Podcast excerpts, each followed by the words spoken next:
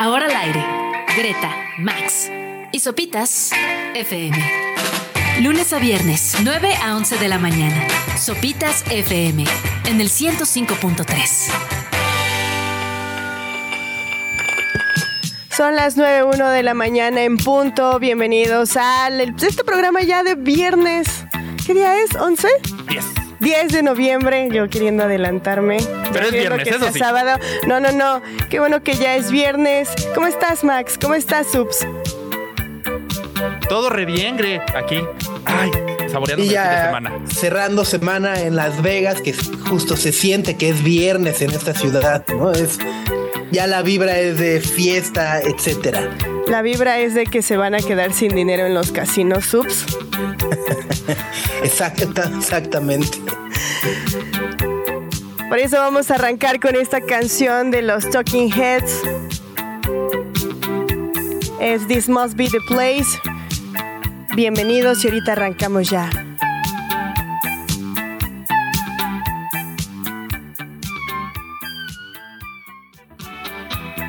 Suena Talking Heads, es This Must Be the Place. Su Speaking in Tongues de 1983. Una canción que curiosamente David Byrne dijo que era la única canción de amor que había escrito en su vida. Órale. Ajá, que siempre le evitaba el tema. Pero esta fue la única vez que se animó. ¿Y no dijo por qué evitaba el tema? Que era demasiado pesado. Uh. uh. Cl- y claramente eh, amor entre sus compañeros no, no, No iba a haber. No, Sí, sí, sí. no, de decir que además luego justo eh, tras, tras el estreno de la película o reestreno de la película hace unas semanas, eh, anunciaron una presentación con Stephen Colbert en la televisión de Estados Unidos, una entrevista especial y demás, y dije, ahí está, ahí viene, ahora sí, la residencia en la esfera. ¿Y cuál? Que no, nomás fue así de... Sí, ahí está, listo, adiós. No nos hablamos, no nos volvemos a hablar hasta dentro de 25 años. Que es de esas bandas que jamás se van a reunir. Y está bien. Aparte ya, pues ya tienen el tiempo contado, ¿no? No. No, güey, ay, no, sonó muy feo, sonó muy feo. Me refiero a que, pues, si dicen así en 15 años, como, mm, las probabilidades. Todos, todos tenemos el tiempo contado, güey. Para allá vamos, diría Pati Chapoy. con- Diría Todos Pati Chapoy, para para allá allá. vamos todos, exactamente. No. Se malinterpretó lo que dije. Por eso yo no escribo canciones de amor tampoco, porque En fin, es viernes 10 de noviembre. Uf, último viernes antes del Corona Capital, último fin de semana. O sea, si tienen pensado ir al Corona Capital, este fin de semana como de, de guardarse, de hidratarse, de no Es- estirar así, de relajarse, hacer clases de yoga, prepararse, porque la bacanal se viene dura, ¿no? sí, se viene intensa. O sea, eh, O sea, es, es Paul McCartney el martes. martes y Paul jueves. McCartney el jueves y Corona Capital el viernes, sábado y domingo. Sí, está brutal. No, pues a remojar los pies en agüita caliente o algo así. Sí, sí, sí. Es que al- al- algo, algo que odio de, de esta vida es justo que, por ejemplo, sabes que vamos a dormir muy pocas horas y que nos vamos a cansar mucho el próximo fin de semana. Y que en este, por ejemplo, no puedes decir, bueno, este, pues me voy a, me voy a tomar una pastilla y voy a dormir 12, 12 horas y así, y así tengo cuatro de crédito, ¿no? Ajá. O sea, así el próximo fin de semana digo, ah, pues voy a tomar de esas que, do- que dormí extra para, ¿no? Maldito crédito del sueño no existe, es una cosa que odio y me frustra mucho. Yo una vez leí que jamás, o sea, te desvelas y aunque duermas más de 8 horas, 10, 12, eso no significa que No lo recuperas la jornada de sueño que tu cuerpo necesitaba en ese, o sea, tus 8 horas. Entonces, no importa cuánto duermas, no lo vas a recuperar nunca. Está terrible, ¿no? E- O sea, solo cobras el crédito, pero nada más pagas los intereses. Está terrible. Ajá, nada más te hinchas. horrible. Ah, eh, eh, es algo que descubrí justo cuando eh, eh, estábamos esperando bebé y todo el mundo decía, ay, ve, pero duerme, ¿eh? Ve durmiendo, aprovechen ahorita. Y dices, "Güey, no puedo dormir, o sea, por más que duerma hoy, Ajá, sí. ajá, o sea, es como, no digan eso, odio el crédito del sueño. Sí, va a estar brutal porque aparte a- al siguiente fin de semana el Corona es el Flow Fest y luego un chorro de Oh, conciertos. Está, está Fade, ¿verdad? Está Fade, está Wisin y Yandel, Tego Calderón. eh, Danny hasta Ocean, Te brillan los ojos cada vez más. Sí, ya empieza a salivar Greta así. ¡Eh, Wisin ya tengo! Así de. Que está bueno el cartel. Sí, sí está bueno, sí está bueno. sí, sí, sí. Aunque Faith luego me cuesta trabajo porque no lo pronuncias bien esa T. Y dices, ¿Faith? Así la de Naranja. ¿Yo quién? Ah, yo digo tú mi complemento. Así tú mi Sí, pero el Flow Fest se ve bueno. Ah, entonces hay que remojar los pies y estirar las rodillas también para el Flow Fest ir preparando. Y pues ya Por, empezar a por- por eso digo clase de yoga para la flexibilidad, porque si no, empezar a reconocerse con ojeras que se van a quedar ya por el resto de tu vida. Ay, no. Pero nos encantan los conciertos, se los juro. o sea, sí, sí, sí. Pero nos gusta quejarnos también, nos encanta. No, completamente. Es, es lo que es, es simplemente un consejo para iniciar el fin de semana, para que no se vayan a destrozar eh, y quemar la máquina antes de tiempo. Sí, sí, sí. Coincido. Prepárense. Quemar la máquina, de andar desvielados Sí, y todo. No, no quemen la máquina antes de tiempo. Falta un fin de semana. Y bueno, pues justo hoy tenemos un gran programa. Vamos a estar platicando como todos los viernes con nuestra querida Elvis Liceaga, que nos va a platicar de uno de los libros más aclamados y más importantes de este año. Es La cabeza de mi padre de nuestra queridísima Almadelia Murillo. Y también se va a conectar con nosotros Coco Santos de Clubs, que nos va a presentar su nueva rola que se estrenó así hace ratito y le hicieron con Little Jesus, que se llama Football Rock. Acento en la U. Ah, Ah. es Football Rock. Fútbol rock. Y también vamos a platicar con la doctora Marta Lomelí, la periodista musical Karina Cabrera y la maestra Emilia Rubalcaba, quienes nos van a presentar el contenido de Festivala de Mujeres Diversas Tejiendo Autogestión, que se va a celebrar ya este fin de semana en el Jardín Juárez, un festival de mujeres para mujeres con muchos talleres, cursos y demás. Entonces nos van a estar contando todo, todo, todo lo que se va a vivir este fin de semana. Ahí está. Por lo pronto vamos con esto de esta maravillosa banda de Pamplona que se llama Melenas.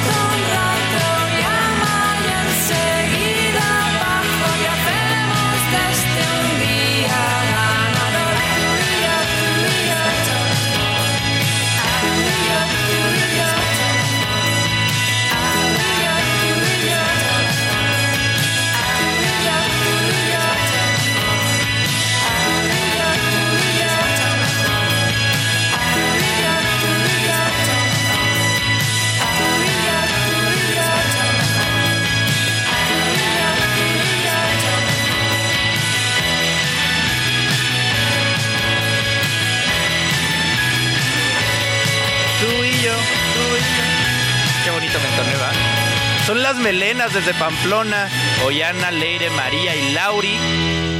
Seguimos aquí en Sopitas FM por Radio Chilango, las 9.14 de la mañana. Recuerden que nos pueden seguir en el 105.3 de FM, en radiochilango.com y en la transmisión en vivo de YouTube, que ahí ya andan saludando Antonio, Lore, Carla. Y Héctor nos pregunta que si sabemos cuándo salen los horarios del Corona. Pues. Pues ya lunes, martes, ¿no? Esperemos. Sí, ajá. Sí, yo digo que mi apuesta es el lunes. Sí, Siempre lo dejan para la última ¿no? semana.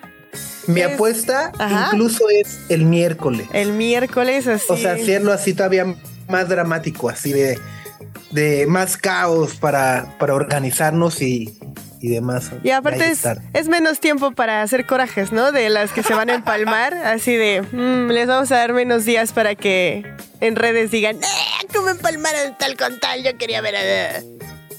Siempre pasa. Y siempre, pasa, sí, sí, sí, pero siento que eh, este cartel está como tan choncho y son tantas bandas las que, que se van a empalmar demasiadas, o sea, no sé. De acuerdo, Cuando se empalman acuerdo. yo nunca Yo- puedo yo- decidir. Entonces Yo creo que yendo a los dos. ¿Los anuncian hoy o los anuncian hasta el miércoles? Yo digo que eh, la próxima semana, el lunesito, así. Ya es. Tem- semana. Temprano de buenos días. Ajá, ya es semana de corona, están listos horarios. Piu. Es más, vamos, vamos a regalar el copy al, al community manager. Va a decir, hoy no es lunes de bajón. Aquí están los horarios. Hoy es lunes de horarios. Ajá, para evitar el bajón, etcétera, etcétera.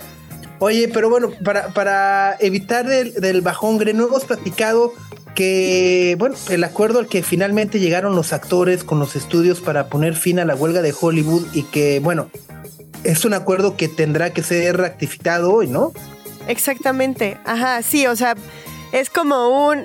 Habían estado en muchas negociaciones, los, el sindicato de actores se habían como salido de estas reuniones porque los estudios simplemente no querían ceder, entonces se veía bastante complicado y este es como un acuerdo que está planeado de aquí a 2026, pero tiene que ser como súper aprobado, sin embargo esto da pie a que ya puedan los actores empezar a, a trabajar de nueva cuenta, eso significa ya pueden regresar al estudio, ya pueden empezar a promocionar películas de su pasado, presente y futuro y demás. Entonces, eh, sí, es, es- es un acuerdo. Digo, a mí me pesa un poco, no sé tú qué opinas, Subs Max, pero a mí me pesa un poco el hecho de que sea como tan corto. O sea, sean tres años de un acuerdo que eventualmente se va a tener que replantear y Es un curita, ¿no? Apenas. Ajá, sí, sucedió un poquito, o sea, sucedió similar con los guionistas, pero no sé tú qué opinas, Subs, de eso. Sí, completamente. Me da la impresión incluso de que más que llegar a un acuerdo es comprar tiempo de ambas partes para ver cómo se eh, sigue desarrollando el tema de inteligencia artificial y de deepfakes y todo eso. Eh, pero donde claramente la ventaja es para las productoras, ¿no? Eh, es decir, no, hay- no realmente no limitar el uso de inteligencia artificial por dos o tres años no significa que en dos o tres años no vaya a estar mucho más avanzado y les digan, amigos, gracias, ya no los necesitamos, este, o amigos que creen, pues ahora nosotros tenemos el, el- el- sartén por, la- por el mango, ¿no? Eh, eh, Es, es raro, a mí también me da como bajón decir, eh, de aquí al 2026 no, no falta nada, este, aunque al mismo tiempo cuando me dicen, ¿cuáles son tus, tus planes de vida de aquí al 2026? Digo, ay, no se falta mucho. Aparte, Pero en ten- este tiempo digo, ah, no, no falta nada, malditos. Más tiempo. Sí, no sé, es que, o sea, uno de los puntos más importantes es el regular el uso de la inteligencia artificial y esta parte cómo se podrían apropiar de sus voces, de su imagen, cómo las podrían utilizar y demás, que ese es como el punto que más a futuro se puede plantear y como dice Subs, como va a estar cambiando y evolucionando y desarrollándose, eventualmente podrían ya sabes, el tiro por la culata y decir como, oigan, pues sí, este era el acuerdo, esto ya no forma parte del acuerdo, bye, ya no los necesitamos. Pero también está, es importante el tema de los pagos residuales, que es que un actor que sale en una serie, cada vez que tú ves el episodio en tu plataforma de streaming, el pago que reciben por haber participado en esa serie y demás. Antes era muy injusto, pero también el tema de las plataformas de streaming va cambiando muchísimo y cómo se van dando los acuerdos y demás. Entonces, eso es otro tema que eventualmente va a causar problemas. Entonces, no sé, o sea, necesitaba reactivarse la industria de nueva cuenta. Los del sindicato hicieron lo mejor que pudieron, pero creo que sí va a estar complicado. En dos años se va a tener que hablar otra vez de, híjole, Otra Sí, a ver, huelga. sí. Ot- o- ot- otra vez, ¿no? Eh, Este, Sí. Justo, ¿no? Eh, eh, hay por ahí como esta ventaja que anuncia que eh, habrá ganancias garantizadas de mil millones de dólares para los afiliados, ¿no? Al sindicato en los próximos eh, tres años, que es la duración de este acuerdo. Y bueno, pues seguro entonces ya no tardaremos en ver a Robert Downey Jr. y a todos ahí en los late night shows otra vez, ¿no? Sí, sí, sí, ya. De que la próxima semana probablemente ya y los junkets se van a reactivar y las entrevistas. Los estudios más, las productoras y los estudios más chiquitos habían podido llegar a acuerdos justamente porque esas productoras no tienen amarrados a los actores como las grandes casas. Entonces como un, si ellas que son chiquitas y que no tienen la misma lana, ni el mismo poder, ni la misma influencia, les dan a los actores lo que merecen, ¿por qué tú que eres gigante no lo das, no? Entonces, por eso me parece que, o sea, sí llega- eh, llegar a un acuerdo era importante, pero se va a tener que replantear en menos de tres años porque, no sé, está muy complicado. Totalmente, totalmente. Y luego, bueno, ya que estamos hablando de cine, eh, el extraño, bueno, no sé si es extraño, pero también ayer que se estrenó el primer adelanto del musical de Mean Girls, eh, eh, de Tina Fey, de Chicas Malas, generó mucho revuelo el hecho de que en el tráiler no se presente como un musical, ¿no? Generando como este, o buscando eh, no, no asustar a las personas a las que no nos gustan los musicales. Sí, es que, o sea, este, este no es un remake de la película de 2004 protagonizada por Lindsay Lohan y Rachel McAdams. No es un remake, es una adaptación al cine de la obra musical, o sea, de Broadway. Entonces, ajá, pero como que, digo, no sé, escondieron como justo esas partes musicales porque si dices musical, tú, subs, principalmente huyes. Bueno, ajá, o sea. sí, sí, sí. No te lo voy a negar porque no me gustan a mí, pero es momento de ir a una canción. No, pues échatela tú, ya, de acapela, eso. venga. No, qué no, pues ya aquí barbaridad. donde entra, justo. A ¿no? la ópera aquí, a Bellas Artes. Sí, ya, total, la panza ya la tengo. Te voy apartando la, la Olinjo Litzli ahí para, para, para Exacto, que la, te la- la panza y la pelona ya la tengo, entonces ya estamos con la ópera. El mundo que nos rodea está formado por palabras. Pronunciamos y escuchamos miles día a día. Todos leemos mucho más de lo que pensamos. Hablemos de esas cápsulas que detienen el tiempo. Libros. Con Elvira Lisiaga. Muy buenos días, Elvis, ¿cómo estás? Muy bien, muchas gracias. Contenta de estar aquí como siempre. Ya es viernes. ¿Qué vas a hacer este fin de semana, Elvis? Voy a estar con las rodillas en horizontal para aguantar en el corona. Oye, ya, por acá incluso eh, eh, gente en, en- en YouTube nos pone de tres días son muchos, ya tuve que sacrificar el sábado, ¿no? Así de, es demasiado. Sí, sí, sí. Me voy a tomar pastillas para dormir, poner hielo en las rodillas. eh, me voy a alimentar bien, Sí, vitaminas. vitaminas. Unas vitaminas. Exacto. hidratarse y demás. Muy bien. Oye, que Elvis, eh, me, me- me entusiasma mucho la recomendación de esta semana porque es sin lugar a duda uno de los libros más importantes de, de los últimos tiempos, diría yo, ¿no? Es, es, es, brutal eh, y es una obra que al menos a mí también me, me, me conmueve mucho de Almadele Murillo. Sí, es una novela. Bueno, hay que hablar del concepto de novela porque en este caso todo es verdad.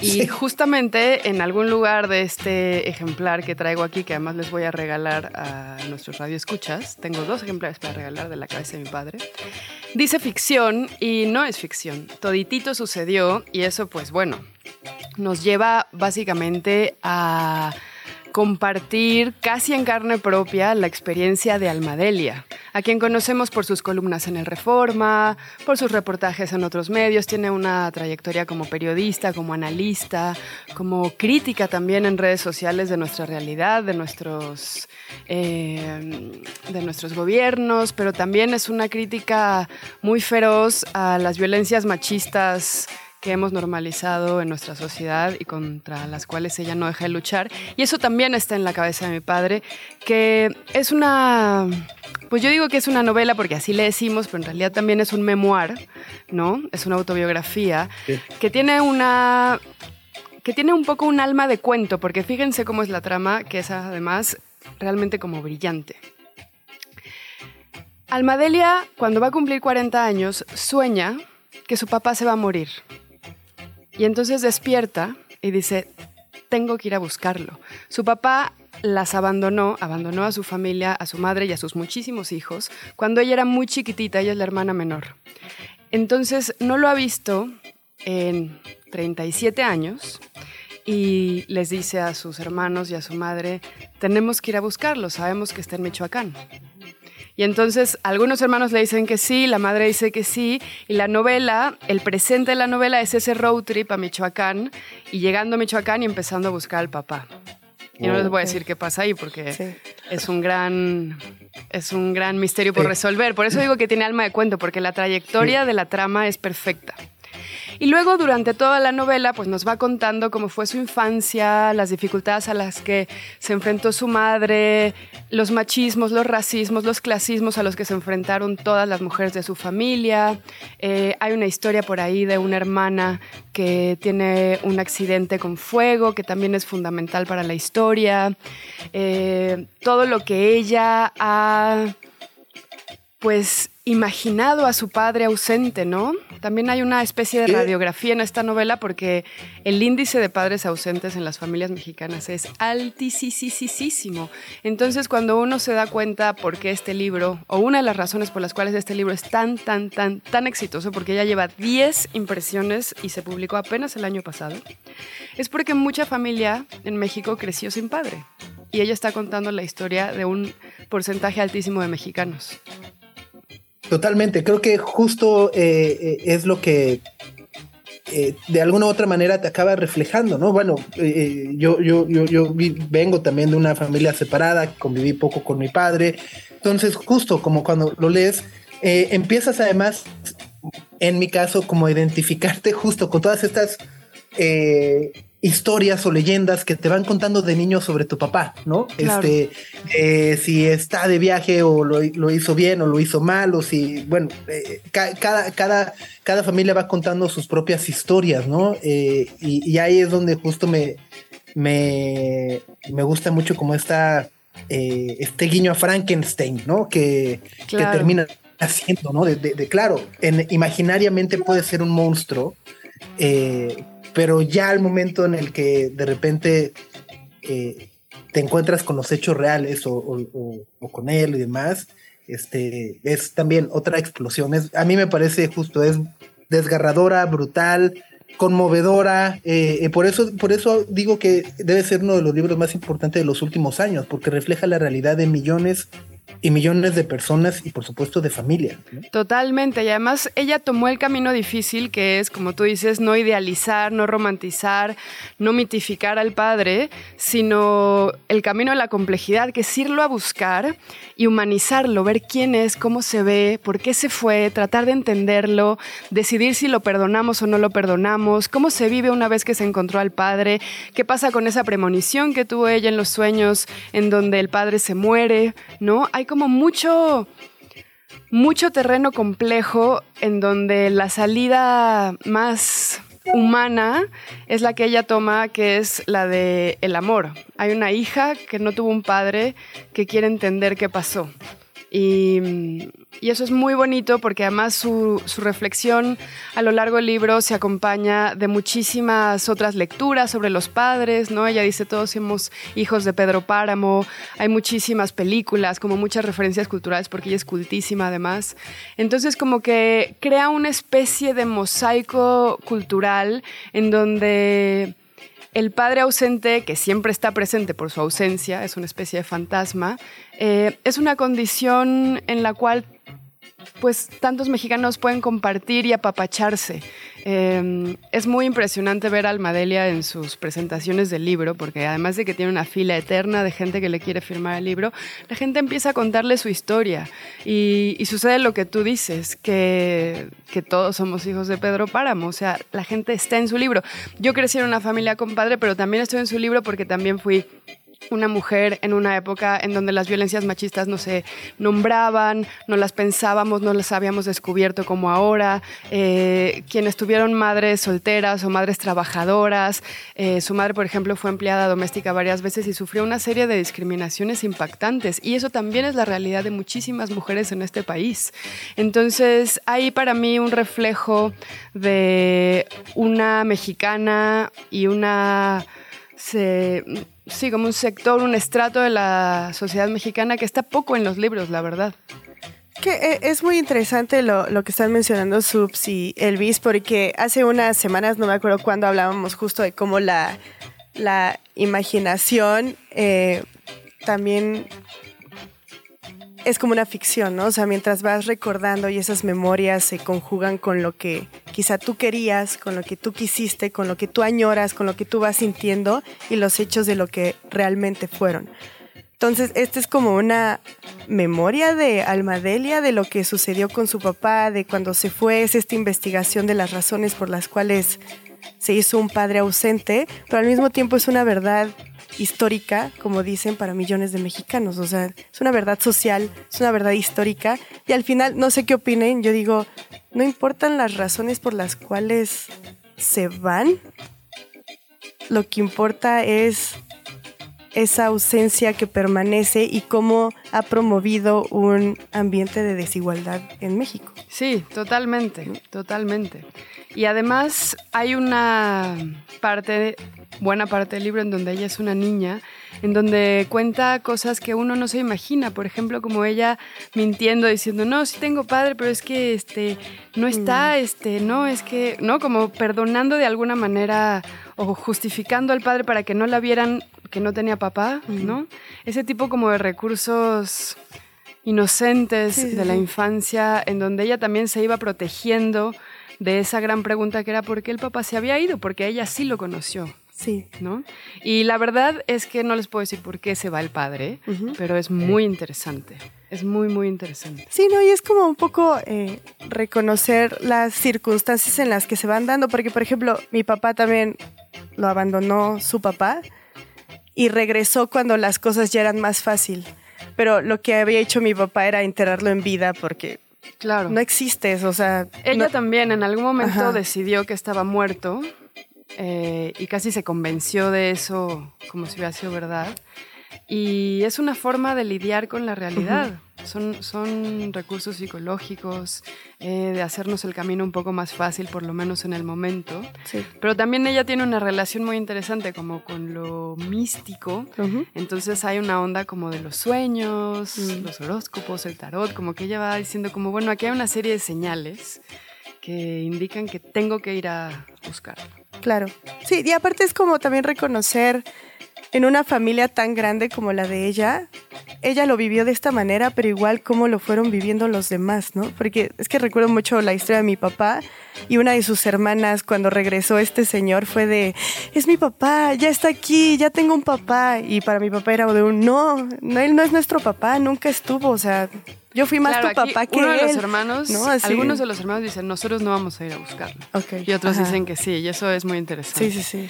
Y para mí, quizá uno de los centros de gravedad más importantes de esta novela es eh, la posibilidad del perdón. Mm. O sea, ¿qué haces después con todo esto?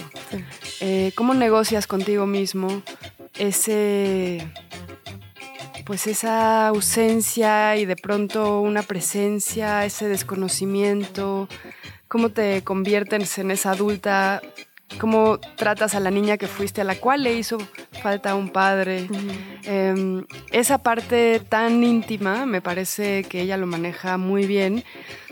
Y es una de las razones por las cuales este libro, en el mejor de los sentidos, sé que sé que normalmente pensamos en bestseller como en algo negativo, muy comercial, eh, superficial, Sí, sí, sí. Ujú. pero que este libro sea tan exitoso lo es por las razones correctas. O sea, no solo está muy bien escrito, sino como que le da en la yugular a muchos dolores de los mexicanos, no solo a los que crecieron con, con el fantasma del padre, sino también a muchas personas que nacieron en desigualdad de oportunidades y que como ella, que nació en Ciudad Neza y contra todo pronóstico se convirtió en una escritora tan exitosa y ahora además es guionista y tiene como muchos otros proyectos muy interesantes, pues se ha tenido que enfrentar con necedad, con tenacidad, a toda la desigualdad estructural que le impedía a ella hacer lo que quería, que era estudiar letras y escribir de cosas por las cuales nadie te va a pagar, ¿no? Eh, crear una forma de vida en donde ella fuera feliz y, y pudiera tener una vida digna, digamos. Radio Chilango. Y ya estamos de vuelta con Elvis Liceaga en este viernes de libros que estamos platicando sobre el libro de La cabeza de mi padre de Almadelia Murillo, que está en su décima reimpresión. ¿Nos estabas Décima. Está cañón. Sí, yo creo que quizá libros como, como Agua para chocolate, El murmullo de las abejas, eh, no puedo pensar en otros que se han reimpreso tantas veces, Tantas veces. tan rápido. Órale. Entonces, nos traes dos ejemplares para regalarlos a la audiencia, Elvis. Así es. Solo tienen que decirnos, porque lo acabamos de mencionar, Ajá. en dónde nació Alma Delia Murillo. Perfecto. En la transmisión de YouTube, Ajá, y en los comentarios. en los comentarios, las primeras dos personas que nos cuenten dónde nació Almadelia Murillo, la escritora de esta novela, muchas otras, una gran crítica en redes sociales, que nos digan dónde nació. Y las primeras dos personas, pues se llevan de estos dos ejemplares. Y ya los estaremos contactando por DM. desde Ya hay ganadores. ¿Ah, ya? ¡Hala! Wow. Bueno, es un libro realmente hermoso, amoroso, que narra el dolor, pero que también narra el hacer algo respecto a ese dolor. Es un libro crítico, feminista, que viene desde la inconformidad, desde la resiliencia. Un libro un libro muy lindo. O sea, es un libro en donde siento yo que pasas mucho tiempo con Almadelia, que es una persona divina, y con sus reflexiones y cómo te lleva de la mano por su vida, las dificultades, eh, los logros, esas victorias emocionales, sus primeros trabajos que fueron tan difíciles, tan mal pagados, tan excluyentes, violencias machistas realmente muy graves, muy graves, que lamentablemente también es la historia de la mayoría de las mexicanas. Y, y no sé, amigos, es que realmente es muy bueno, muy bueno. Em, no me voy a cansar yo de regalarlo, de recomendarlo. Creo que es de los libros más atinados en su apuesta ética, estética, amorosa, en su capacidad de radiografiar nuestra, nuestra realidad, eso que nos une y que no sabemos que nos une. Es un libro realmente muy mexicano, ¿no? Y en su humor también, porque además ella pues se burla mucho de ella misma, que siempre se agradece, ¿no? Que, que la gente a quien le ha pasado algo, algo tan fuerte como no tener un padre, pues sepa encontrar el humor, ¿no? Totalmente, justo. Y, y, pues bueno, pues hay, e- e- es de verdad de esos libros que nos dejan sin aliento, sin palabras, que no nos cansaremos de recomendar. Y gracias Elvis por traerlo a la mesa y, y- y permitirnos eh, explorar un poco más de él. No, al contrario. eh, los que no lo han leído, pues ya nos contarán qué Su les pareció. Estoy segura de que les va a remover eh, eras geológicas de sentimientos y pensamientos. Y, y- y creo que justo como dice Gre, aunque a lo mejor si tú viviste en una familia completa, de alguna u otra manera, a lo largo de nuestra vida, desgraciadamente, te ha tocado convivir con alguien que no tiene papá o que su papá se fue o que, ¿no? O sea, con una familia rota, ¿no? En algún, en algún punto. Sí. Entonces también es, es, es importante en ese sentido. Muy bien, pues muchas gracias Elvis, abrazo fuerte. abrazos fuertes. Greta, Max y Sopitas en el 105.3 FM.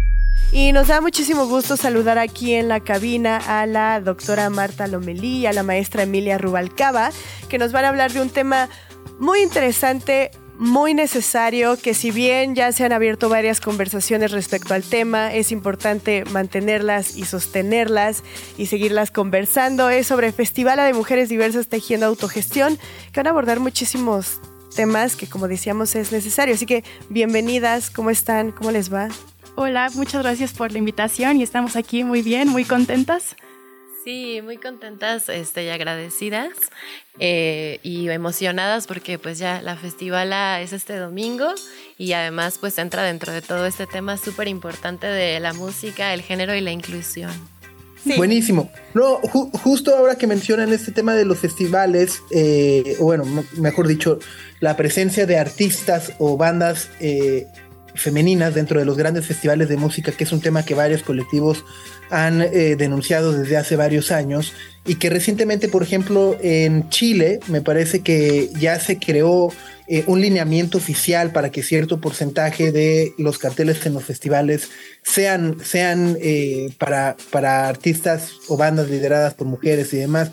Es un tema bien importante que minimizamos y que al mismo tiempo creo que nos damos cuenta de la importancia que tiene justo, ¿no? Cuando te preguntas, bueno, pues realmente en los playlists de, las listas de música que escuchas en las plataformas, e, e, etcétera, ¿cuántas son? Y, luego volteas a ver y ves todo este, eh, toda esta parrilla de artistas emergentes, de bandas emergentes, de eh, actos emergentes que luchan cada vez más por poder tener un espacio. Sí, no, claro que sí. Y realmente ahorita nada más estamos hablando de mujeres artistas y cuando nosotros eh, nos enfocamos en mujeres, pero pues también otros géneros, ¿no? O sea, realmente somos como, tratamos de ser muy, incluyentes. Y sí, o sea, no es nada más los artistas, sino en, el ecosistema de la música, en la industria musical, si hablamos de productoras, de ingenieras de sonido, de, de todos que formamos parte de, de este gran ecosistema, pues sí, realmente todavía hay bastantes como burbujas donde se ven menos mujeres, hay menos representación y pues nosotros tenemos estadísticas sobre mujeres que, eh, o sea, cis, ¿no? Pero cuando hay otro, otros géneros involucrados, las estadísticas básicamente son invisibles, ni siquiera se colectan. Entonces realmente todavía hay mucho trabajo por hacer, a pesar de que sí, ya, como tú bien dices, Sopitas, ya hay más lineamientos, hay más, este, pues sí, como más, ya hay más awareness, ¿no? Y las ideas de, de que todo esto es algo que se tiene que este, em, hacer algo al respecto, pero pues sí, todavía, todavía queda un rato. Sí, además. Totalmente. Perdón, sí que es súper importante, eh, a veces las cifras nos ayudan mucho como a entender, a mí se me hace impresionante que en la industria musical, digamos justo a nivel de producción, ingeniería de audio, la cifra es como un 90% hombres, este, 10% mujeres, ¿no? Es muy, muy pequeño el porcentaje y como dice justamente Marta, hay mucha invisibilización todavía de otros géneros y de muchísimas otras variables, ¿no? De raza, de etnia, de clase, que también no nos damos cuenta de todos esos sesgos que están ahí presentes. Y, cuéntanos un poco justo la conformación de Festivala, eh, es decir, cómo, cómo fue por una parte la idea, luego eh, eh, qué tan complejo fue encontrar justo el, lugar, la, la, curaduría, etcétera. Sí, pues la verdad es una historia bastante emocionante. Eh, nosotras eh, nos llamamos Cliterarias, somos una colectiva que se dedica sobre todo al acompañamiento y el fortalecimiento de las capacidades artísticas de las mujeres, porque muchas veces pensamos o nos cuesta trabajo nombrarnos artistas, ¿no? Entonces es por fortalecer esta parte y nosotras ganamos un financiamiento con fondos semillas para dar talleres y a partir de estos talleres nos dimos cuenta que las mujeres que asistían eran tenían muchísima potencia, tenían muchísimas capacidades, pero no existían los espacios para que ellas pudieran eh, difundir ¿no? su arte. Entonces eh, dijimos, no, pues vamos a hacer un espacio grande en el que estas artistas puedan compartirlo. Inició en realidad en la parte más del arte, de la pintura, la escritura, y en eso también se acercaron eh, artistas musicales y pues dijimos, vamos a hacer un evento grande y nos emocionamos porque el British Council sacó una convocatoria para festivales y dijimos, sí, la vamos a ganar, ¿no?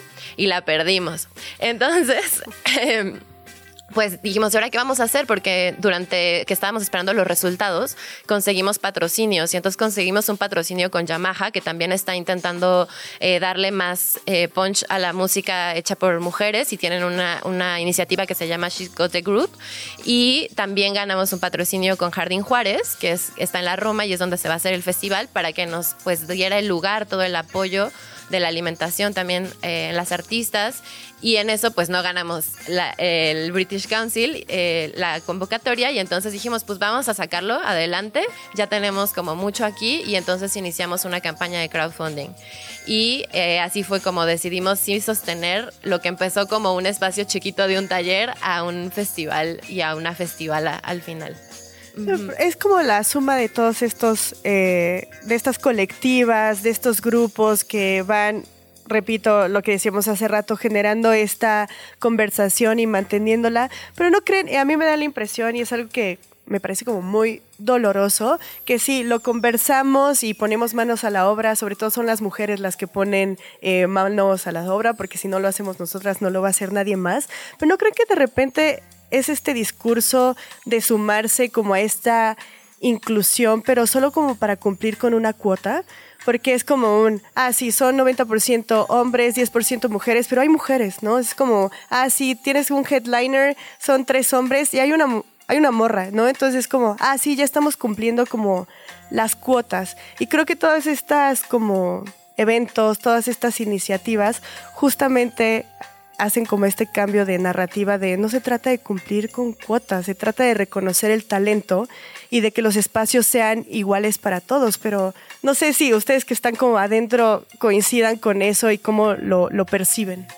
Sí, claro que sí. Y bueno, nada más también para dar un poco de contexto sobre donde yo estoy. Eh, yo estoy en, un, en, una iniciativa que se llama Play It Loud y está basada en Bruselas, es por una organización que se llama JMI, eh, una asociación de, eh, de, redes de trabajo, de puros, nos enfocamos a trabajar con juventudes en la música, ¿no? Y nosotros hicimos un proyecto para ver cuáles son las barreras, ¿no? De la representación eh, de diferentes géneros, este ahí en, proyectos culturales. Y pues sí, o sea, realmente mucha gente, muchas organizaciones operaban con, ahora sí que, best intentions, ¿no? Así como decir, no, pues sí, nosotros nos interesa muchísimo y todo eso. Y después decíamos como, bueno, ¿y como qué estás haciendo? Y es como, no, pero pues nada más nos interesa muchísimo. Y pues aquí somos como muy, o sea, somos, o sea, lo hacemos muy bien, ¿no? Y pues esto fue una, una eh, recolección de datos en más de 10 países, más de 30 organizaciones y todas estaban con los, operaban en lo mismo, ¿no? Y entonces nos hemos dado cuenta de que realmente todas las personas y todos los contextos son diferentes y todos traen como diferentes actitudes acerca, de, acerca del tema, pero yo creo que es la combinación de pues juntar a las personas que lo vemos como más algo más genuino y eso, pero también sí sirve tener como ciertos reglamentos o para, impulsar a personas que tal vez todavía no estén tan convencidos o que todavía no vean como el problema, eso les sirve. Entonces yo creo que es como la combinación de tener como justo los reglamentos, la policy, como todo eso, pero pues también tener las personas que sí realmente creen y que genuinamente eh, ven la causa, ¿no? Claro. Radio Chilango.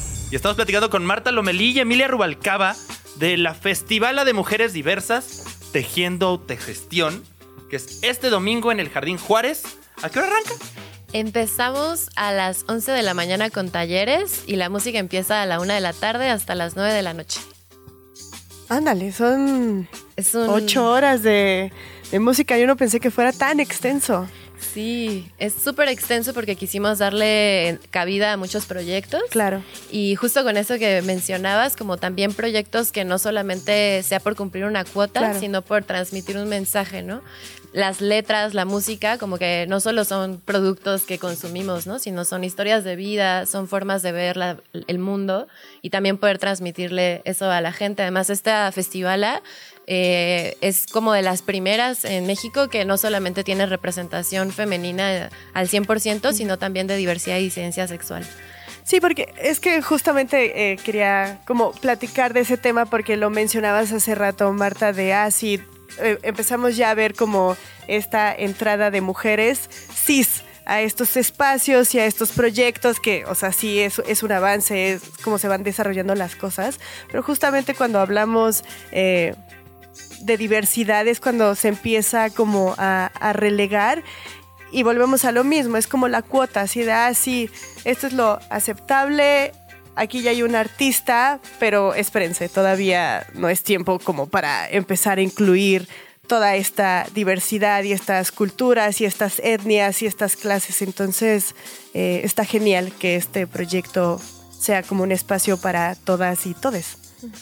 Sí, no, definitivamente. Y pues siempre teniendo en cuenta ese, esa perspectiva interseccional, ¿no? Y de saber que nuestras identidades ahora sí que somos más que la suma, ¿no? O sea, realmente podemos decir como, bueno, soy mujer, pero si, eres straight tienes como diferente acceso a otras cosas, pero si eres queer, ya todo, todo va cambiando, ¿no? Depende de, de qué identidades son más marginalizadas o qué, o qué identidades tienen más privilegios, ¿no? Y pues también soy muy consciente de eso, pero también me gusta mucho que en la festival es algo que se cuidó mucho también y pues no podemos decir que nuestra representación es perfecta o que todavía estoy segura de que hay gente que va a faltar, pero pues se hace el esfuerzo y como una como un esfuerzo muy consciente, o sea, de saber, te das cuenta de quiénes están, pero siempre reflexionar quiénes no están. Y es, y es como vas como haciendo los proyectos.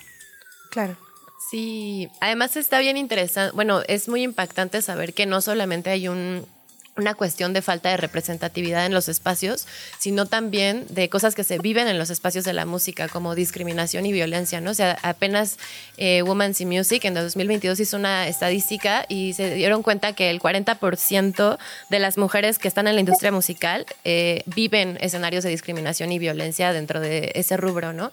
Eso no, no se acaba, no, la mayoría se siente muy sexualizada, ha tenido experiencias de abuso, ¿no? Entonces también es una cuestión de construir espacios que den representatividad, pero que también sean espacios seguros para, pues, para las mujeres o para las personas que están y que pues logren crear desde otras narrativas. ¿no? Sí, es que los porcentajes a mí me parecen como muy impresionantes y muchas veces no, como que no reflexionamos en, en, la gravedad del asunto, porque cuando ya lo vas pensando y conforme vas entendiendo un poquito más el tema y se van abriendo más estas conversaciones, te das cuenta que no solo se trata de ser mujer o no, sino, ah, eres heterosexual, eres homosexual, el tamaño de tu cuerpo incluso, el color de tu piel, o sea, absolutamente cada detalle, ajá, cada detalle de ti implica algo que te va a negar llegar al lugar en donde debes, ¿no? Si eres más delgada es como más probable que, tengas más oportunidades, si entras en, estos estándares de belleza es más probable,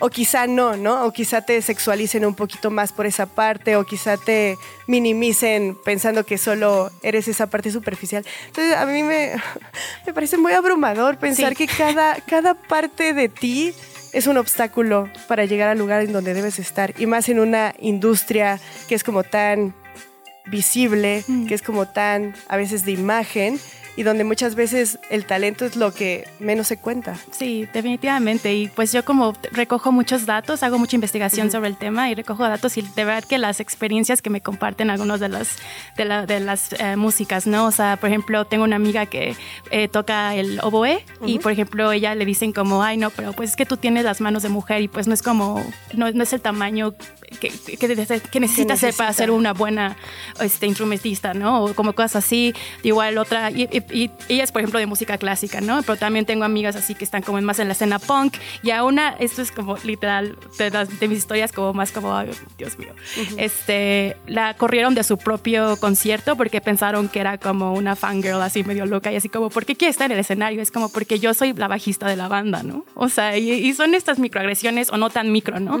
Pero como dices, nos enfrentamos como todo el tiempo, o sea, las que hacemos como música, que estamos en escenarios, es como bien sabido el estereotipo de que los ingenieros de sonido te tratan mal, ¿no? Y siempre es así como, es como la broma interna de decir como muchas veces así como que no, como que no sabes, ¿no? Y como siempre manteniéndote así como tú, tú déjame hacer como mi trabajo, pero no es el mismo trato cuando son como hombres los que están en el escenario. Y como cositas así que tal vez pasan como más cubiertas, ¿no? O sea, ya ahorita ya es más difícil ver como, no sé, tal el sexismo como más explícito, ya hay más este, legislación, ya hay como más, no estoy diciendo que ya esté perfecto, pero pues sí hay como más conciencia, pero como todas estas cosas como más inconscientes, como más, este, más a nivel micro, como más cubiertas, sigue pasando mucho. O sea, igual como a mí me encanta ir a festivales y pues sí, ¿cuántas veces no tienes como acercamientos con hombres que no, consensuados, ¿no? O que nada más ya te agarraron la pompa o lo que sea, y eso sí como, era como la parte de ir a conciertos, ¿no? O sea, ya sabías que iba, te iba a tocar, pero no debería de ser así, ¿sabes? Claro.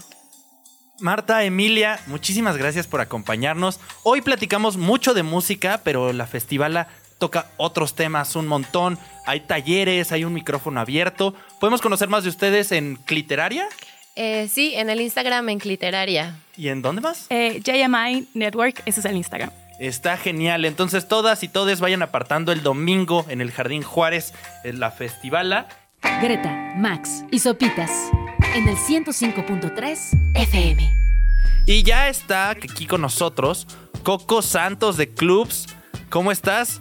Muy bien, ¿y ustedes cómo andan? Bien, felices de, de tenerte por acá de visita.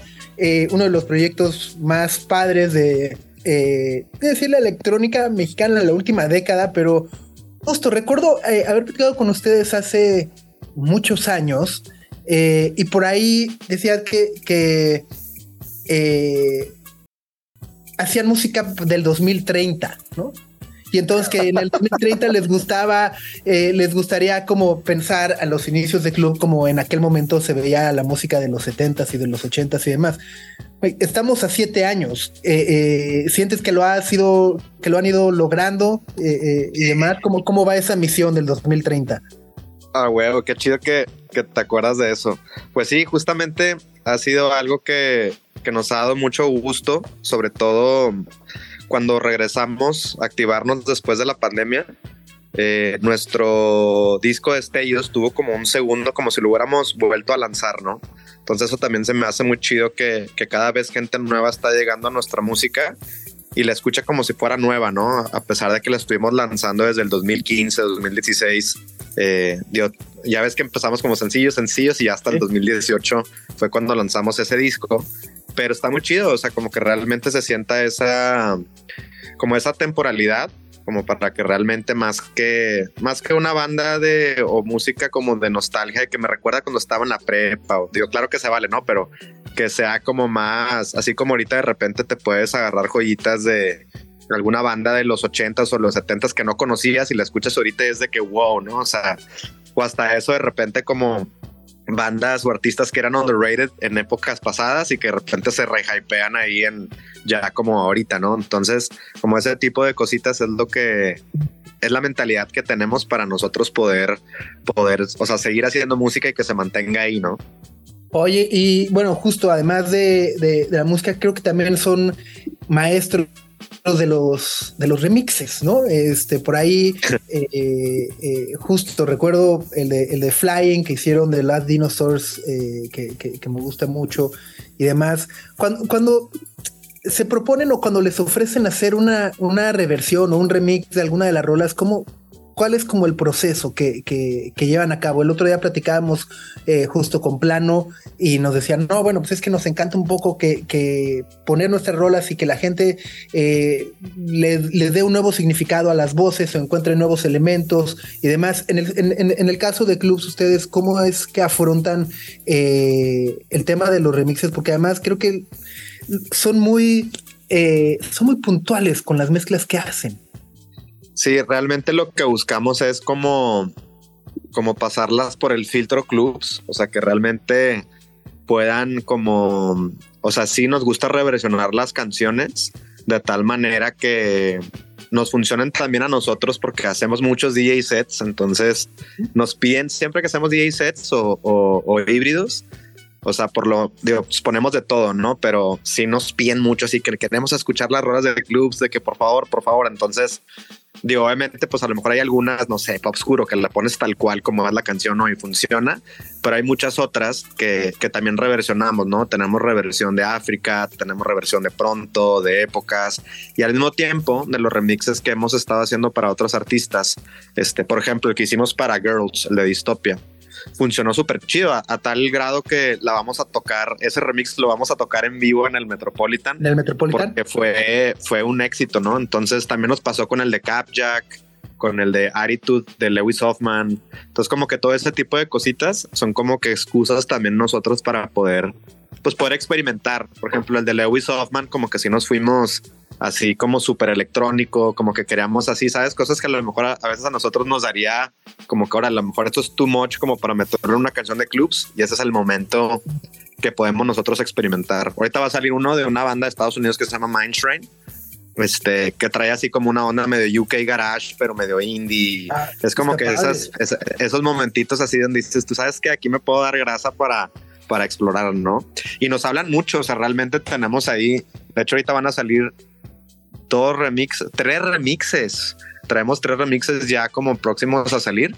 Este se está cocinando todavía otro más, pero pues van saliendo. O sea, como que también es, es un paralelo ahí de, de, de clubs que, que al final terminan embonando chido. O sea, porque a pesar de que estamos tocando live, también tenemos como esos after parties de DJ set o de repente como más eventos, a lo mejor en la playa o como ciertos eventitos como más más como de party adentro de un club o así, que es donde hacemos los híbridos o los DJ sets y también ahí es donde ya tenemos como más, más, más, comidita, o sea, como para poder, poder tronar esas rolas. Está maravilloso. Oye, y bueno, justo el día de hoy presentan esta maravillosa canción al lado de Little Jesus. Eh, quiero un jersey, o sea, saquen, o sea, queremos jersey. Este, pero además de eso, justo se, se suma a la, a, la, a la larga lista de colaboraciones que, que han hecho, ¿no? Este, de repente, Girl Ultra, Buscabulla, ahora Little Jesus. Eh, ¿cómo, cómo, o sea, de nueva cuenta, tienen también muy buen tino para, para, para armar colaboraciones? Sí, no, pues realmente todas las colaboraciones han sido muy orgánicas, o sea, todos son nuestros, o sea, son amistades así de verdad, o sea, que genuinamente también somos fans de su música, como que muchas veces también a veces los featurings como que suelen, ah, a veces como que pueden sentirse como un poco forzados, como más como por estrategia, pero digo, y claro que es una buena estrategia, pero por otro lado es bien importante y sobre todo para nosotros que, que la música, o sea, sobre todo como que la música, la, la esencia, deja tú la letra, ¿no? O sea, como la, la energía que tiene como toda la parte instrumental, la vibra y todo eso, como que sí es bien importante que haya buen match. Y pues bueno, Little Jesus son amigos desde hace ya más de 10 años. Eh, hemos tenido, de hecho, todo el mundo desde que se tardaron un chorro en de que, de que poder cinchar una rola juntos. Pero pues ya, o sea, obviamente empezamos, este, empezamos a tocar mucho, como que también, de hecho, es el primer featuring que tenemos con, con talento o con artistas masculinos. O sea, todos habían sido puras mujeres. Entonces, eh, también eso es, es como nuevo. Y pues está, está padre, o sea que desde que hicimos la rola, me acuerdo que como que luego, luego, o sea, estábamos en el estudio y fue de que ah, esta rola está, está perfecta como para, como que trae la energía de, de Little Jesus y siento que si se la mandamos a Santi seguramente se va a aprender, ¿no? Y dicho y hecho, se la mandamos y fue como nombre sobre, nos juntamos ahí en, en Ciudad de México y estuvimos como dándole, es un genio también él para, sobre todo para escribir, como que a veces nosotros somos como muy, muy, muy, sabes, como que dejamos como las cosas como muy, tratando de cuidar mucho la fonética al ser en español, o sea, como para que no pierda la energía como de, hay gente que siento que ni sabe que, que es en español, como que ah, me acabo de dar cuenta que esta canción que estoy escuchando está en español y Santi fue como, no, hombre, a ver, vamos a hablar de esto y de esto y de esto y de esto, que, que son cosas que probablemente yo no me hubiera atrevido o Rolly tampoco y fue como, como que siento que es un plus, realmente como también empujarnos como a no tengan miedo, o sea, me acuerdo que llegamos al estudio de que, a ver, hay que pensar como raperos, de que nos tiene que valer, de que lo que escribamos, de lo que vayamos a escribir, y fue como, pues bueno, va, sobre, si no, ta, ta, ta, en un día quedó toda la melodía y toda la letra. Ya obviamente nos las llevamos nosotros de tarea, como que afinando como ciertas melodías, algunas palabras y pum, ya grabamos nosotros ya los takes oficiales Orly y yo en Monterrey y Sar- Santi nos los mandó a distancia este, y ya, pues, ya, la, ya la montamos acá nosotros y la mezclamos y sobres. Está padrísimo. Eh, en un ratito más se estrena el video, por lo que, por lo que entiendo. Y bueno, luego el 22 de noviembre, pues los, los esperamos y nos dará muchísimo gusto verlos en el Metropolitan. Sí, no, va a estar súper chido. La verdad, estamos preparando un set bien cool. Eh, toda, toda la producción de escenarios está quedando bien chida. Eh, los invitados que vamos a tener, pues obviamente también hay canciones nuevas y pues también es la única vez al año que tocamos en Ciudad de México y es donde hay que aprovechar. Maravilloso. Pues vamos a escuchar la rola, Coco. Muchas gracias por conectarte. Te mandamos un abrazo y nos vemos pues ya en un par de semanas. Ya está, claro, ahí nos vemos. Venga, pues si quieres presentarla. Hola, yo soy Coco de Clubs y los dejamos escuchando nuestro nuevo sencillo con Little Jesus que se llama Football Rock.